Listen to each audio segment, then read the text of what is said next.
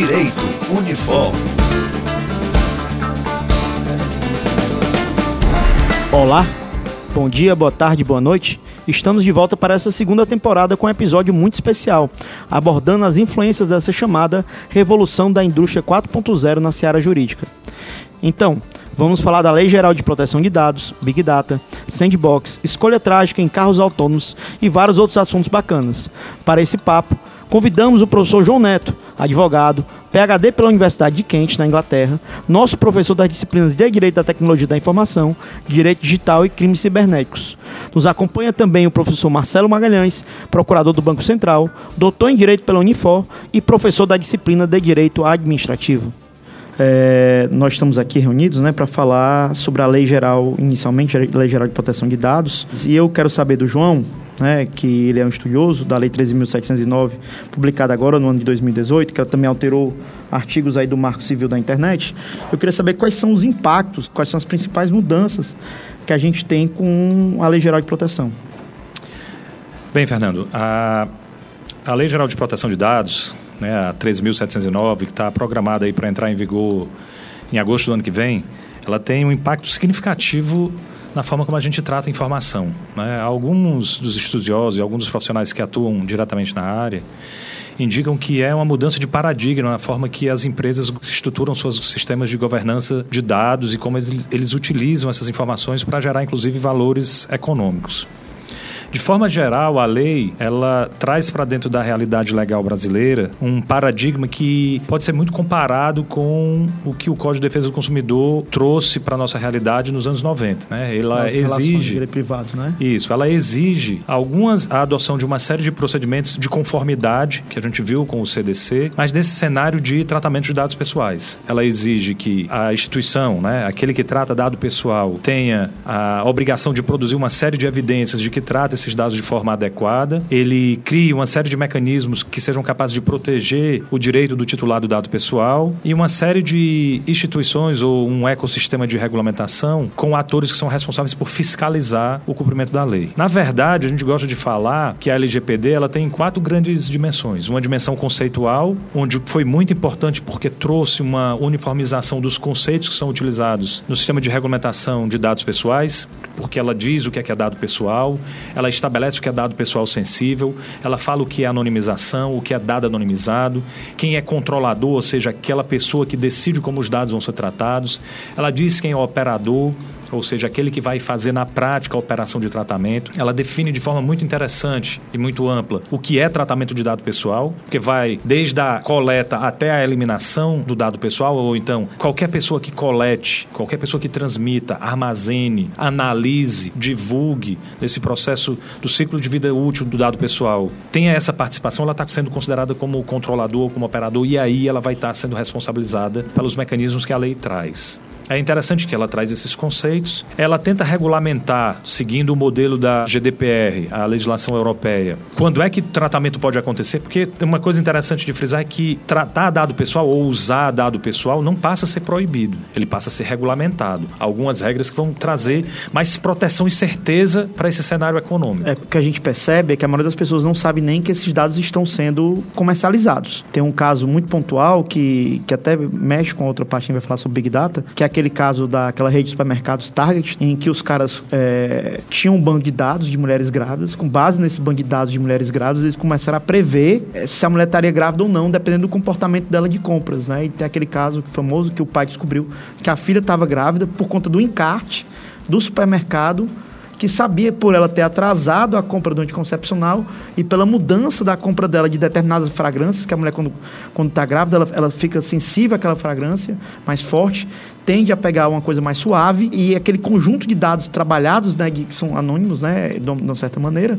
que ele trabalhou ali, ele já sabe, ele consegue prever que ela está grávida sem mesmo ela talvez saber. E ainda tem a questão dos casos que a gente tem da Cambridge Analytica, né, que há essa comercialização de dados de uma maneira manipulação, de uma maneira geral. A gente vê muita essa dificuldade na, na justiça também de como a justiça agir. E você acha que ela traz assim um arcabouço jurídico para garantir maior estabilidade ou, ou melhor aplicação no caso concreto desses direitos? Foi muito, muito bacana. É, esses dois exemplos aí são muito interessantes porque são o que a literatura e a prática colocam de forma muito direta do que é que a digitalização da vida da gente pode fazer e de como isso tem um motor econômico muito grande por trás. A questão da bitificação da vida da gente, da digitalização, dos microleilões que os buscadores como o Google fazem. Que a gente nem a gente tem busca, noção. Que, que a gente não tem noção que é, é monetizado, que aquilo vale dinheiro. E é por isso que quando a gente bota passagem para qualquer lugar, automaticamente a gente recebe um e-mail ou aparece um banner sobre a publicidade. O que a lei vem e tenta regulamentar é justamente colocar algumas amarras e alguns controles para essas atividades. Né? De forma mais clara, como eu disse, ela define os conceitos e ela define as bases legais que o tratamento pode acontecer. Se antes a gente tinha um cenário muito desregulado, hoje, para tratar dado pessoal, a lei ela individualiza quais são as situações que você pode tratar. Você pode tratar com consentimento, que é a regra geral. A pessoa vai poder tratar dado pessoal ou utilizar dado pessoal para cumprimento de obrigação legal, como por exemplo, a gente tem algumas situações em que os empregadores ele tem que ter, tem que ter os dados pessoais e enviar para outros órgãos públicos ou para outros parceiros para cumprir uma obrigação legal. Execução de um contrato, proteção da vida ou da saúde, como aconteceu em Brumadinho, é, cumprimento de política pública. Existem situações mais claras agora. Fora desse cenário, o tratamento passa a ser irregular. E o que é interessante, do ponto de vista de irregularidade, a lei ela traz também um sistema de controle. Do ponto de vista de que tanto da responsabilização civil, quando ela diz que aquele que tratar os dados de forma inadequada passa a ser responsabilizado civilmente pelos prejuízos que causar, como também do ponto de vista administrativo, quando com a criação da autoridade nacional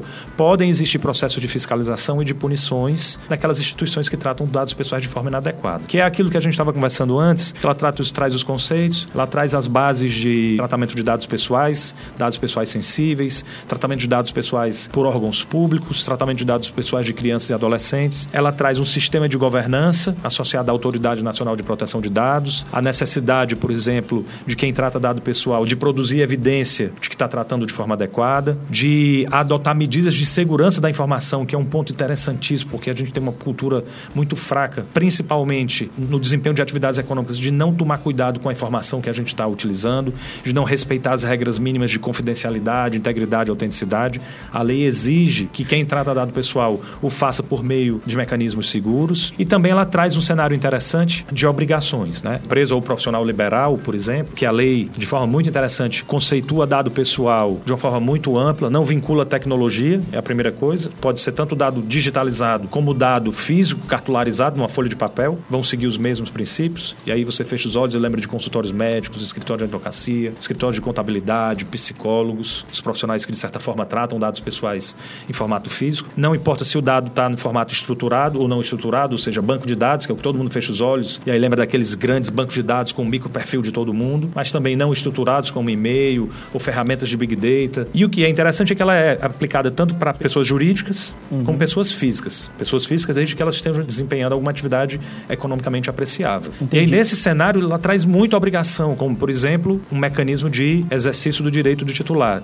O titular, de acordo com a lei, tem direito a saber quais são os dados que a pessoa tem sobre ele, como eles são tratados, para que finalidade, pedir anonimização. Inspirado direto na GDPR, né? Total, né? europeia. É. Eu ia te perguntar, a gente tem também aí a previsão de um mesmo mecanismo que a gente vê na Europa, por exemplo, aquela questão da, da rede de hotéis, acho que foi a Marriott, que foi punida pelo vazamento porque não teve cuidado, sabia que estava com aquele vazamento, não, não teve cuidado e, e, e, mesmo assim deixou de lado e teve uma multa milionária, né? Altíssima. Acho que mais de 470 milhões de reais quando convertido. Tem. É, como eu estava falando, a questão da segurança é muito forte. Então, tem uma parte da lei, a partir do artigo é, 48 em diante, que ela vai tratar de notificações, que na legislação europeia vai ser a privacy notice, e aqui para a gente é a notificação Entendi. de incidente de segurança, onde, por exemplo, uma vez notificado o incidente, a empresa ela vai ter que comunicar à autoridade nacional, comunicar as partes envolvidas, indicar nessa comunicação quais foram os dados que foram vazados, quais são os possíveis prejuízos e quais as medidas que ela adotou. Ela passa, quase mais uma vez como uma obrigação, a ter um plano de resposta a incidentes. Aí eu volto para aquela conversa da segurança. Na maioria das vezes ninguém sabe nem o que é está acontecendo. Existem alguns estudos aí de alguns atores que trabalham com segurança da informação que dizem que em média se demora aproximadamente 340 dias, quase um ano, para se resolver uma vulnerabilidade no qual houve o um vazamento, um data breach. No Brasil, 340 dias é um ano, cara. É o cara um demora ano. uma monstruosidade para descobrir o que é que aconteceu e depois mais outra monstruosidade. E a quantidade de fraude que, que isso vai ocorrendo e, e vai acontecendo. Há previsão de multa? Claro, a multa, a multa, a lei, ela prevê uma série de sanções. Né? Além da responsabilização civil, existe a possibilidade de punição por multa. Advertência, notificações e de acordo com o grau de perigo ou de, digamos, de dano da inconformidade, usando o termo da moda, né, do compliance, a multa pode chegar até 2% do faturamento, limitado a 50 milhões de reais por inconformidade. É, é, é, que é um valor ponto, significativo é um valor cenário significativo, mas, nosso, por exemplo, aqui no é, Nordeste. É significativo, mas se você for pegar, por exemplo, uma empresa multinacional que atua aqui como Facebook, isso não é nada. Depende, você, mas, você, mas é aí que tá. Você, a gente tem bota, que olhar as coisas com calma. É, você bota isso, eu, eu só acho que ter limites, eu acho que ainda é um ponto que a gente não vai querer provocar para isso. Você vê que na GDPR eles não têm limites. A, a multa é fixada... Do percentual. De, é, não, não só percentual, mas de acordo com... Não, mas ela leva como base um percentual. Mas no cenário brasileiro, a gente tem a ideia de por ato. Então, é. vamos só colocar aqui. E a gente tem que tomar cuidado, porque a gente não pode falar, mirar só os gigantes, né? A gente tem que olhar para as infrações dos pequenos. pequenos não, também, mas eu acho que o pequeno... Que é que cria uma certa que... cultura de, é, de cumprimento é. da lei. Mas é por ato, então, o que a gente imagina, Fernando, é mais ou menos assim. Uma das obrigações é mapear as operações de tratamento. Muitas vezes não tem, é uma infração. Tratar os dados de forma não compatível com política de segurança, ou não ter a política de segurança, é outra. Aí já vai somando, 50 mais 50. É claro que um cara desse que é multado nos Estados Unidos 6 bilhões de dólares, 100 milhões, 200 milhões de reais, é mesmo que nada. Eu concordo com você nessa perspectiva. Talvez existissem outras formas de escalonar é, isso. É, eu acho me, que só a mais, multa não é... Não o que mais, mais me assusta aqui no cenário brasileiro é a falta de uma punição mais séria do tratamento não adequado pelo Estado. É isso que eu queria que você chegasse. É uma falha da lei. A, lei foi alterada até de novo agora em 2019, já teve uma alteração nela, e a gente vê que, que, que ainda falta uma proteção. Porque não só, eu, eu sei que para os pequenos, mas eu poderia ter um artigo assim para os grandes players mesmo. Aqueles vazamentos, aquelas coisas que causem risco nacional. Porque, por exemplo, um negócio desse eu posso alterar a vida no país. O Cambridge Analytica altera uma eleição. Com certeza. E assim, eu queria saber, Git, agora que a gente já tem esse arcabouço inicial, qual é o impacto disso para o profissional do direito, né? Para o juiz, o que, é que vai mudar, para a advocacia, quais são as oportunidades que aparecem, que você consegue visualizar aí para o profissional do direito? Acho que duas coisas são importantes ressaltar, né? Primeiro, o profissional e os escritórios vão ter que se adaptar à lei, que já é uma preocupação do ponto de vista de entender que suas atividades, ao tratarem de dados pessoais, têm que se adequarem ao procedimento que a lei exige de mapeamento das operações, de verificação de quando é que ele trata o dado pessoal para cumprir um contrato ou por consentimento. Os magistrados, por exemplo, do ponto de vista prático, vai surgir aí um espaço novo de advocacia e de militância, como existiu com o direito do consumidor e como se percebe hoje na Europa, daqueles que se especializam nas demandas de proteção de dados pessoais, sejam por meio de organizações do terceiro setor, seja no meio da advocacia propriamente dita, procurando fazer com que sejam implementados os direitos dos titulares. Vai surgir a necessidade de se discutir judicialmente as demandas envolvendo o tratamento inadequado ou exercício dos direitos do, dos titulares de dados, mas também surgem alguns espaços interessantes, né, onde a prática profissional pode se reinventar, seja no exercício da profissão né, que está sendo fomentada agora, da função de encarregado de proteção de dados pessoais, uma função que a lei traz muito forte e replica a ideia do Data Protection Officer da legislação europeia, aquele profissional que é responsável por fazer a interlocução entre a instituição, a organização, a autoridade nacional e o titular dos dados nas reclamações, nos processos de averiguação se existe alguma violação à lei. É aquele cara que também vai verificar e aconselhar a empresa ou as instituições que tratam dados pessoais no que tange a adoção de melhores práticas de segurança, de tratamento de dados pessoais e pensar estrategicamente nesse ecossistema de proteção de dados. O que é interessante porque demanda uma transformação que se percebe na atividade do profissional do direito né? não só associado ao direito técnico propriamente dito, mas também a um profissional que vai ser responsabilizado por pensar mais estrategicamente os modelos de regulamentação, como a gente vê no uso de inteligência artificial hoje em dia, ou até mesmo na, no desenvolvimento de aplicações como carros autônomos ou veículos não tripulados. O profissional ele vai estar tá, tá muito mais ligado no desenho do sistema regulatório tu falou do, do, assunto interessante sobre carro, mas antes de chegar nele, assim, só para tu poder, qual seria assim uma dica que tu dá para o nosso aluno da graduação, que ele tá querendo entrar nessa área? O que é que tu acha que seria uma boa para ele poder dar uma olhada ou uma cadeira, ou como falar alguma coisa? Acho que o importante é primeiro entender que o direito passa por uma transformação, que ele vai ter que, que procurar espaços para desenvolver novas habilidades que sejam compatíveis com essa transformação. Entender o fenômeno e a relação de direito, tecnologia e sociedade é extremamente importante. É, entender como é que, por exemplo, o desenvolvimento de contratos eletrônicos ou de contratos inteligentes, o desenvolvimento de ferramentas de Big Data podem ser utilizados tanto na advocacia, como também ele pode utilizar isso daí para instrumentalizar o desenvolvimento de novos serviços oportunidades, empreender e por aí vai. Pronto, aí... Sugiro, Fernando, que o cara procure entender direito e tecnologia da informação, procure ler sobre o assunto. Existem vários sites, um dos quais todo mundo gira ao redor aqui, que tem muita coisa interessante, é o próprio Jota, né? O é, Migalhas também tem algumas é, coisas o, bacanas. O Jota já começa da, da própria estrutura, é uma startup, é, né? Exatamente. É, já, já, já sai do, do básico por isso. Mas tu estava falando ali, por exemplo, da, da questão do, do, carro autônomo. Como é que seria, assim, mais ou menos a responsabilidade, o tratamento do dado? Ou como é que tu observa? Como é que, assim, a gente encara essa questão do carro autônomo em, em, em, face da Lei Geral de Proteção? A questão do carro, ela vai trabalhar, por exemplo, a possibilidade de utilização dos dados pessoais, trabalha muito ao redor de duas grandes modalidades de autorização para tratamento. Seja o consentimento, que o cara está consentindo, seja para o cumprimento de um contrato, porque ao utilizar o serviço, você está adotando lá os termos e serviços da utilização da aplicação que está por trás do controle do veículo. Talvez o que seja mais bacana pensar nesse cenário que você está falando, e fugindo um pouco do tema, peço até permissão, é entender as esferas de responsabilização civil e como é que o direito se mexe ao redor disso daí. Eu tive acesso a algumas discussões, por exemplo, tem gente pensando já em construir um terceiro tipo de personalidade, pessoa física, pessoa jurídica, pessoa eletrônica, para esses algoritmos mais sofisticados sejam capazes de tomarem decisões extremamente automatizadas, aprender fora do controle de quem criou o código e a partir daí quem é que se responsabiliza. Então, por exemplo, um veículo autônomo, caso clássico da justiça, do veículo que vai desviar para não causar um acidente maior e vai atropelar quem? O preso que está trabalhando no lado certo da pista ou as crianças que estão brincando de bola, por exemplo, no lado errado. E como é que a gente vai estruturar esse processo de decisão e de criação de responsabilidade é que mostra qual é o perfil que o profissional do direito vai ter mais na frente. Para você ter ideia, essas discussões ao redor da personalidade jurídica me lembrou uma notícia que eu tive semana passada no site da BBC, eu levei para discutir com meus alunos da disciplina de Direito e Tecnologia da Informação. Existem dois grandes projetos interessantes na Inglaterra nesse momento. Um é o Cyborg 2.0, os caras estão discutindo aspectos legais, por exemplo, do implante de devices, aparelhos médicos nas pessoas, quem é que controla o software, quem não controla, de quem é a propriedade intelectual do aparelho. E um outro, que é um conjunto de professores de direito que está questionando o impedimento do registro de propriedade intelectual para ferramenta inteligente. Eles estão questionando que um software, uma aplicação, criou dois designs e os escritórios de registro de propriedade intelectual não estão aceitando. E eles vão entrar com pedidos judiciais nos Estados Unidos e na Inglaterra para ver se eles podem questionar porque foi uma criação em tese do espírito, não, mas uma criação autônoma do software, da ferramenta. E é esse tipo de questão que a gente vai passar a enfrentar é. e precisa se preparar para poder eu, eu achei legal responder. você falou uma informação que você, você muito humildemente não, não passou, mas eu acho que o aluno, uma das formas de poder entender melhor é procurar a disciplina de Direito e Tecnologia que a gente oferece aqui no curso. Como você falou aqui, de saber que ela tem, e não só o aluno do Direito pessoal mesmo, acho que é uma disciplina que acho que interessa com as certeza, outras áreas. Com e, certeza. E, e serão todos bem-vindos. É, certeza. Obrigado, João. Valeu, cara. Um prazer. Até mais. É, sobre essa questão da escolha trágica, João, eu vou passar aqui a pergunta para o Marcelo, que eu acho que ele pode acrescentar mais coisas aqui para gente. Marcelo, o que é que tu acha dessa questão da escolha trágica? Como é que deve ser essa questão? Como é que o direito vai tratar essa questão, fora a questão do algoritmo?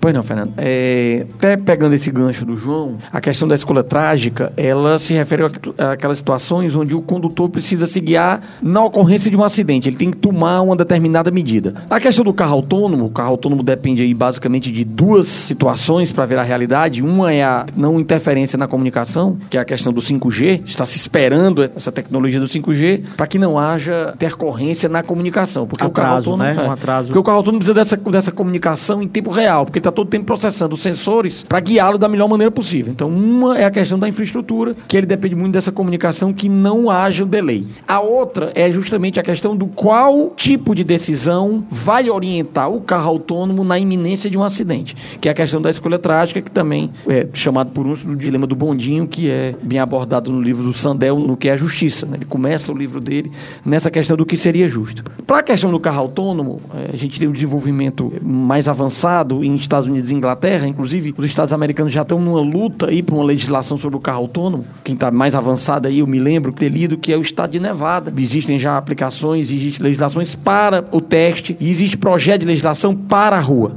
apesar de eles ainda estarem em fase de teste. a questão é, que tem guiado o, a escolha trágica para o carro autônomo, ela tem basicamente tratado de três aspectos. Primeiro, sempre salvar o motorista. Nessa questão de sempre salvar o motorista, há a possibilidade do carro autônomo escolher um determinado obstáculo que com certeza amortece a velocidade do carro, elimina a aceleração do carro, causando menos impacto ao motorista. A questão é que ele pode escolher, para diminuir o impacto e não machucar o motorista, um grupo de ciclistas, por exemplo. Então, essa é uma opção de não causar dano ao Ainda tem a questão também, como o João colocou aqui pra gente, a questão da, da criança, né? Pronto. Como você falou, vai sempre salvar o motorista. Então, Pronto. é, tem, tem uma parede em que essa parede vai poder ocasionar um dano muito sério ao Muito carro, sério ao carro e podendo levar a óbito o motorista. motorista. E tem umas crianças que são fofinhas, macias e ele e pode bater. lá do lado da pista e eu, eu posso amortecer nelas. Existe uma segunda opção que é, tá, tudo bem, vamos esquecer essa questão do sempre salvar o motorista. Vamos para a situação do seguinte: o carro autônomo pode ser orientado a sempre bater no menor obstáculo. Aí eu volto ao problema da criança. Eu tenho uma parede e eu tenho duas crianças brincando.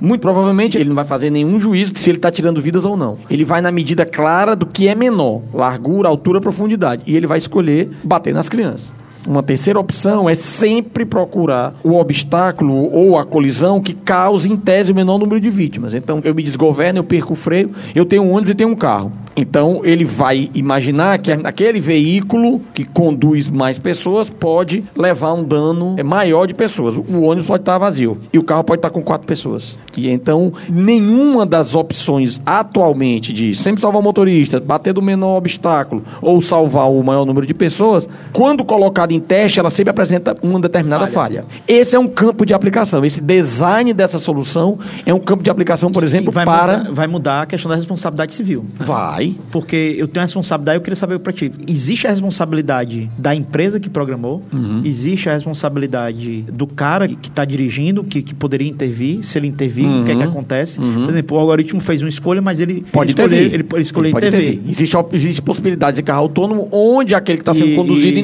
E, e, assim, tu achas que o que a gente tem de arcabouço jurídico hoje funciona para isso ou a gente tem que mudar a legislação? Não, a gente vai ter que repensar isso do zero. A gente vai ter que pensar nessa coparticipação do condutor. Será que o condutor intervindo, se ele intervém e a intervenção dele agrava o acidente, agrava o número de E, e vítimas? transfere é, A responsabilidade para ele? Para ele, É, exatamente. o João falou uma coisa interessante que é imaginar a terceira pessoa, a pessoa eletrônica. Essa pessoa eletrônica, muito provavelmente, vai levar aquela responsabilização em cadeia do direito do consumidor. Onde o consumidor A solidariedade, Onde né? a solidariedade. Onde o consumidor lá na ponta, ele pode eh, responsabilizar toda a cadeia. Então, vamos lá. A pessoa eletrônica seria desde o fabricante do veículo ao fabricante do algoritmo, ao programador. Todas essas pessoas, no final do processo, levaram uma escolha. E essa escolha pode tirar a vida de uma criança. Então, essa pessoa eletrônica, na verdade, é uma pessoa complexa. Ela é uma cadeia de solidariedade. Então, vamos lá. Se eu tenho uma corresponsabilidade do condutor, o condutor é obrigado a intervir. Mas aí o condutor, ele intervindo na direção do veículo, causa um dano maior ainda. A cadeia de fabricação do carro autônomo do algoritmo vai dizer, não, opa, a responsabilidade agora é dele. Ele assumiu a responsabilidade por ter conduzido. Eu não entendo que é uma É, solidariedade. Aí é que é importante essa fase de testes, né? Que vai gerando essa quantidade de informações que Uhum. entra naquele tema que o João falou muito bem, e a gente começou aqui um pouco, eu queria saber de ti, porque entra na questão do Big Data. É. E aí, como é que o Big Data vai afetar a minha escolha, minha privacidade? Como é que fica isso? Como é que você vê? Principalmente também que a gente já tem essa lei geral de proteção. A Lei Geral de Proteção, ela tem se preocupado muito com as questões de segurança e de integridade. Além da questão da segurança da integridade, a gente tem observado e nos preocupado com um outro ponto, que é a possibilidade do Big Data influir nas nossas escolhas. Além da integridade e da privacidade, existe uma preocupação de que determinada mineração de dados, existe a possibilidade de eu coletar dados específicos dentre a grande quantidade fornecida pelo Big Data. E imagine, por exemplo, você dentro do carro autônomo, aquele carro autônomo tem os sensores do carro autônomo que estão na função de guiá-lo dentro de uma rua, também podem servir para todo o tempo medir temperatura, pressão sanguínea, condição geral de saúde do onde é próprio ando, passageiro, para onde eu vou, qual é o meu roteiro tradicional, para onde eu me dirijo, para onde eu comando carro. Então, eu, eu te digo assim, carro autônomo, vamos uma vez por semana, vamos para o aeroporto, ou três vezes por semana, vamos para o supermercado tal. Então, essa informação de que eu só frequento o supermercado tal pode ser usada por uma outra rede para me induzir a um novo tipo de consumo. Eu já vejo a caso de família também, por exemplo, a mulher está usando para ter um encontro fora do relacionamento e, quer dizer, a, a empresa soube, ela tem um dever de divulgar ou é confidencial? Como é que fica esse tratamento? E são coisas que a gente está É. pensando aqui, estamos discutindo e são, tem impacto. E o que é que tu pensa? Na verdade, a lei de proteção de dados, por exemplo, a nossa é muito rigorosa nessa questão da privacidade. Como o João falou, existe a questão do consentimento e tudo. Mas há um determinado momento que essa informação protegida pela privacidade pode estar cobertando uma conduta criminosa. Esse dado vai chegar à empresa e essa empresa, por uma outra legislação, não necessariamente uma legislação de proteção de dados, uma legislação na área penal, ela pode ser obrigada a passar determinados dados. Na questão comercial, na questão, por exemplo, das relações de consumo, a quantidade de informações que esses sensores, um carro autônomo ou internet das coisas, fornece hoje ao mercado, ele é capaz de me induzir a determinados comportamentos que eu não desejo. Não, eu, eu acho que já tem, é, isso pode extrapolar, você já pode pegar, porque você tem Facebook, você tem é, o Facebook, como eu gosto de chamar, hum. né? Você tem o Instagram, e assim, você participa, você é bem ativo e tudo mais, e eu acho que a gente observa que às vezes, por exemplo, do nada eu estou falando com você sobre um assunto é. e aparece uma propaganda. Um e-mail, é. Não, não é só no e-mail, aparece propaganda no Instagram. Mochila, eu quero comprar uma mochila. E daqui a aparece pouco a, a eu vou aparecer o, de mochila. Aparece a publicidade. É, eu, eu, às vezes, eu estou escutando podcast, os caras começam a falar de algo e o que eles estavam falando no podcast aparece para mim no Instagram. É, nós somos apreciadores de cerveja, nós gostamos de cerveja. Eu todo dia recebo publicidade em site que vende cerveja que eu nunca na vida procurei. Mas exatamente por postar, por manifestar sobre isso, de por fazer consulta no Google, a gente tem essa questão. Isso já é o Big Data atuando. A nossa preocupação é a partir de determinado ponto que ele possa influenciar nossas escolhas. É o caso do Cambridge Analytica que a gente é, falou mais cedo. É, antes de chegar nesse caso, vamos imaginar que eu seja influenciado por uma determinada rede, uma determinada cadeia de consumo, uma determinada cadeia econômica, eu estou procurando uma viagem. Ela me influencia para eu escolher o destino A e não o B. Até aí tudo bem. Mas vamos imaginar que essas informações que eu passo, que o Big Data coleta das minhas pesquisas no Google, das minhas consultas, do meu carro autônomo, da minha internet das coisas, dos chips que tem no computador, das informações que eu coleto na Amazon, e a Amazon é uma das que melhor usa a questão do Big Data, Amazon e Walmart, vamos imaginar que eu daqui a pouco esteja sendo induzido a consumir um determinado tipo de produto que tem mais açúcar, eu não é, queria. É, exatamente. O meu medo é, é, é que entra aí, né? Quando é algo para facilitar a nossa vida, para nos ajudar, tudo bem. Ótimo. Mas a partir do momento em que deixa de ser algo que é interessante para mim e passa a ser só interessante para outra pessoa. É, exatamente. Para o é, fornecedor, é, esse é um grande risco que nós corremos. Exatamente. É por isso que eu falei da Cambridge Analytica, porque aquilo era um mapeamento de pessoas uhum. suscetíveis à mudança de voto. Aquele tipo de é. notícia, aquela história do viés da confirmação. Uhum. Eu quero acreditar nisso, independente se é verdade uhum. ou não. E aí começa e a, é, elas serem, elas serem bombardeados com informações que fundamentam as mesmas crenças falsas. Mesmo aquilo que não era verdade, mas que eu acreditava que era verdade, eu começo a ser bombardeado num mundo. Uma mentira contada várias uma vezes mentira vira, é. vira uma verdade. Aí eu, de Você repente, começo a viver num mundo que todas as minhas crenças falsas são verdadeiras. Então aquilo convalida a coisa. Isso pode ser usado por viés político, para uma eleição, isso pode ser usado para questão de consumo. É, eu, eu, não sei se você viu, agora muito recente, é muito recente mesmo para o tempo de gravação desse programa, a maior empresa de sistema de provedor e tudo, que é a Cloudflare, ela está derrubando um site chamado 8chan, né, ou 8chan, que é um uhum. site que, que, é usado por esses assassinos em massa lá uhum. nos Estados Unidos, uhum. que eles combinam. Uhum. E é um site de proteção, que garante essa confidencialidade. confidencialidade. Então, assim, eles resolveram derrubar o site. É, que é uma medida extrema, né? É, é uma, medida, extrema, extrema assim.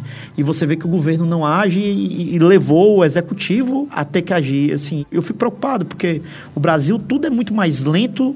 É. Do, o, o João estava com um dado aqui, que ele apresentou aqui pra gente no começo, enquanto que no resto do mundo a vulnerabilidade é tratada mais rápida, que a média no Brasil é que a gente demora pelo menos 340 dias para consertar uma vulnerabilidade. Uhum. E eu fico preocupado isso, assim, o que é que os órgãos federais estão pensando nisso, né? Você que trabalha no, no Banco Central, né, teve uma notícia agora alardeada no dia 13 de junho desse ano, que a Secretaria da Fazenda, o Banco Central no qual você trabalha, o Ministério da Economia e a Comissão de Valores Imobiliários e, a SUSEP, de seguros privados, uhum. estão com essa história de sandbox. Isso. E assim, eu fiquei assim maravilhado, porque é uma coisa é. que a gente não está só sendo reativo. Pronto. A gente, a gente está tomando a dianteira da coisa, a gente está sendo proativo nessa questão da regulação de novas tecnologias. A regulação de novas tecnologias, inclusive não só de novas tecnologias, a gente imagina muito que a novidade vem da impressora 3D, inclusive em Israel já tem uma impressora 3D que simula um coração. A, a gente imagina que não, a novidade vem da impressora 3D, do Big Data, da internet das coisas, da inteligência artificial.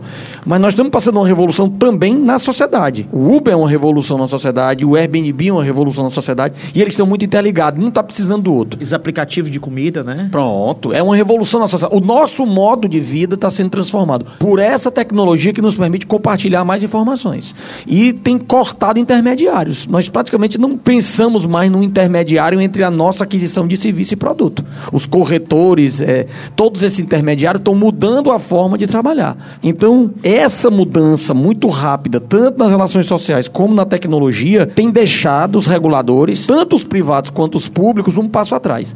E uma ideia que eles imaginaram foi o seguinte: olha, nós precisamos fazer com que a gente tenha um, uma atitude proativa contra a tecnologia que vem aí, contra as regras sobre a tecnologia que vem aí. Então, vários governos imaginaram trazer os inovadores para dentro do ambiente governamental e dizer assim: desenvolva. Não, mas pode ser que dê errado. Não, mas você vai desenvolver num ambiente controlado. Você vai desenvolver na chamada caixa de areia. Na caixa de areia é uma analogia porque você pode brincar nela à vontade. Isso é o sandbox. O sandbox é um ambiente controlado, é um salvo-conduto regulatório e tributário, e nesse ambiente, inovadores são chamados a dizer: vamos fazer o seguinte. E a ideia do sandbox surgiu justamente na questão dos bancos virtuais, das fintechs. É a ideia do sandbox na Inglaterra, nos Estados Unidos, com a ideia das fintechs. Vamos fazer o seguinte. Que a gente está, inclusive, na frente, né? É, Aí a gente- é, a gente é- tá é- adiantado. É muito engraçado. Eu, A gente tá escuto adiantado um, nisso. um podcast, Stack Trace, que é sobre programação, e tem um cara que é daqui do Brasil, que é o Guilherme Rumble, e ele é famoso porque ele tem vários vazamentos, ele, ele é um cara que faz data mining de, de iPhone, essas coisas todas, e ele falou que quando ele chegou nos Estados Unidos, em, em todo canto, nessas conferências de, de programação, e ele todo mundo fica impressionado como o Nubank, que ele apresenta o Nubank, assim, como tá na frente o sistema bancário brasileiro, É. muita gente não sabe, é um sistema de ponta. É. A gente é nossas transações e... Foi um sistema inovador e avançado no tempo analógico e é inovador e avançado no tempo das novas tecnologias, da quarta revolução industrial que se chama. E essa questão dos bancos virtuais foi por esse conjunto de órgãos foi tratada de forma proativa com esse ambiente de inovação controlada por SUSEP, Ministério da Fazenda, Banco Central, e esse conjunto de órgãos eles estão analisando não só a questão bancária, não só a questão do, do direito financeiro, mas a questão também da possibilidade dessas tecnologias ser usadas para lavagem de dinheiro, para sonegação. Porque o cara usar Bitcoin para pagar bandido, o cara mal sabe ele que o Bitcoin é rastreável. É, E exatamente. a gente acaba chegando, em algum momento a gente vai chegar, vai rastrear. A questão do Bitcoin é segurança, ele é seguro. Ele é rastreável. Daí o pessoal tem mudado para Ethereum, né? Para esses outros que, que, que envolvem contratos inteligentes. Pois é, é um grande medo dos reguladores é a questão dessa tecnologia do blockchain usado para esse tipo de sonegação ou de lavagem de dinheiro. Por isso é que a sandbox, a caixinha de areia lá, os inovadores colocam todas as possibilidades que eles imaginam e eles vão atrás do furo, eles vão atrás das falhas. Entendi. E essas falhas não são punidas no- nesse ambiente controlado. Entendi, porque é justamente o controle. Assim, e eu te pergunto, para ficar melhor ainda esse sandbox, vocês estão embasados em alguma lei ou ainda não, não é só normativo interno mesmo? É um normativo interno e com base em experiência de outros países. Entendi. É, É, mas assim, E que o ideal é porque se eu deixando de cobrar É. tributo, eu só posso deixar de cobrar tributo É, não, perfeito. Aí perfeito. Então, o tenho que normativo ter- interno é- não é considerado operacional, não é considerado atuante no mercado, está dentro de um ambiente controlado. Pois é, eu entendo isso. E esse Eu ambiente entendi. controlado, ele Não, é ainda- uma emulação não. da realidade, onde inclusive os consumidores são colaboradores. Eles são voluntários para esse tipo de trabalho. Mas a MP 881, a chamada MP da Liberdade Econômica, ela tem, na, na nova redação que ela está recebendo na Comissão do Senado, ela tem um capítulo para tá regulamentar. muito, Ela tá melhorando Ah, muito. ah, É, tá. Ela começou meio, meio capenga. É, ela, eu diria que ela começou, ela precisava sair, então ela foi na, na- naquele tamanho que era possível de sair. Mas agora ela tem um, um capítulo detalhado sobre análise regulatória, sobre eh, sandbox, sobre impacto regulatório. Ela está bem completa. Que é um mundo novo, hein? Para nós, profissionais do direito, é um mundo novo. Sandbox, análise regulatória, regulação de novas tecnologias, regulação dessa nova sociedade, é um mundo novo. Marcelo, assim, pra eu te perguntar, qual é a dica que tu dá pro nosso aluno da graduação, se ele quer ler, ou a disciplina que tu acha, ou como é que você trabalha isso, como é, onde é que ele procura para poder aprender mais sobre isso? É, nós temos a disciplina, né? O Direito e tecnologia. Tecnologia. Mas você no administrativozão de raiz. É, eu no administrativo com a visão de nova tecnologia do regulador, né? Não, não só o regulador público, até porque em nova tecnologia a gente tem aprendido os reguladores públicos, os reguladores estatais. Mas você Tem- fala na, na sua cadeira, não fala isso aí? Falo, falo. Na cadeira de direito administrativo eu falo, falo inclusive que hoje uma terceira via tem se mostrado a solução para reguladores públicos e privados, que é a corregulação, em trabalhar junto. Sandbox é corregulação. Sandbox é, olha, eu sou um regulador estatal, mas eu não estou sabendo direito o que fazer. Ah, deixa eu testar aqui, eu digo, ó, o melhor é isso. E aí depois é dado a participação ao Pronto. usuário. E dica de livro. Pronto. Tenho aqui alguns livros que, inclusive, a minha tese fala sobre isso, né? O capítulo final da minha tese é essa nova regulação pública e privada de novas tecnologias.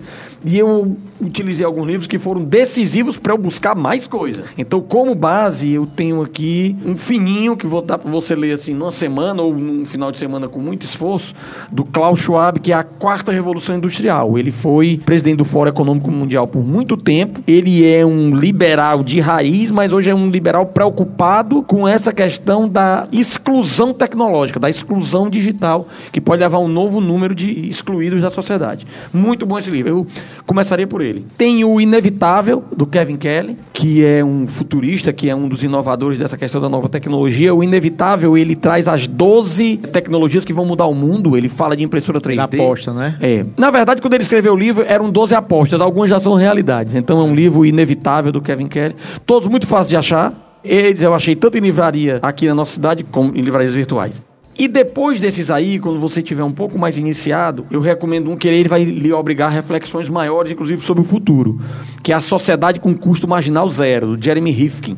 Ele é um consultor de vários presidentes americanos e hoje ele é um consultor do governo britânico. Ele tem sido um desses desbravadores da regulamentação. Quando a lei está no zero, ele é chamado para colaborar. Então, Sociedade com Custo Marginal Zero, ele fala dessa sociedade onde as cópias são muito baratas e a criatividade vai ser a moeda mais valiosa no futuro. Porque se eu posso copiar de forma muito barata numa impressora 3D ou numa mídia digital, ou que a gente já não tem mais CD nem DVD, Não, tudo é, hoje é só transportar para nossa mídia, né? Assim, É só pro, isso. pro- pro direito, por exemplo. Pronto. Tem escritórios já fazendo contestação em massa que, que um, que um software, né, um algoritmo, Faz. monta e você só vai ter um profissional do direito só checando se o algoritmo está funcionando correto ou não. Então, aquele cara que tem criatividade, aquele cara que consegue melhorar o algoritmo, é ele que vai É. conseguir. O Jeremy Rifkin, no Sociedade de Custo Marginal Zero, ele aposta na criatividade como diferencial do profissional do futuro.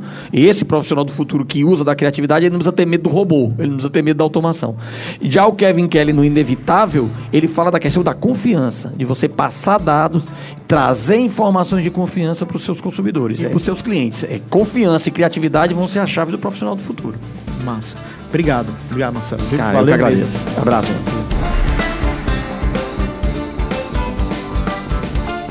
Obrigado por ouvir até aqui. Se você gostou, compartilhe e venha debater conosco. Você encontra o Tio Veras no Instagram no perfil prof.fernandoveras ou no e-mail direito.unifor.br. Queria agradecer especialmente a minha diretora Caterine por apoiar sempre o projeto, ao curso de jornalismo da Unifor por nos ceder o local para esta gravação e ao grande João Vitor, do F174 Estúdio pela trilha e pela edição. Até a próxima. Valeu!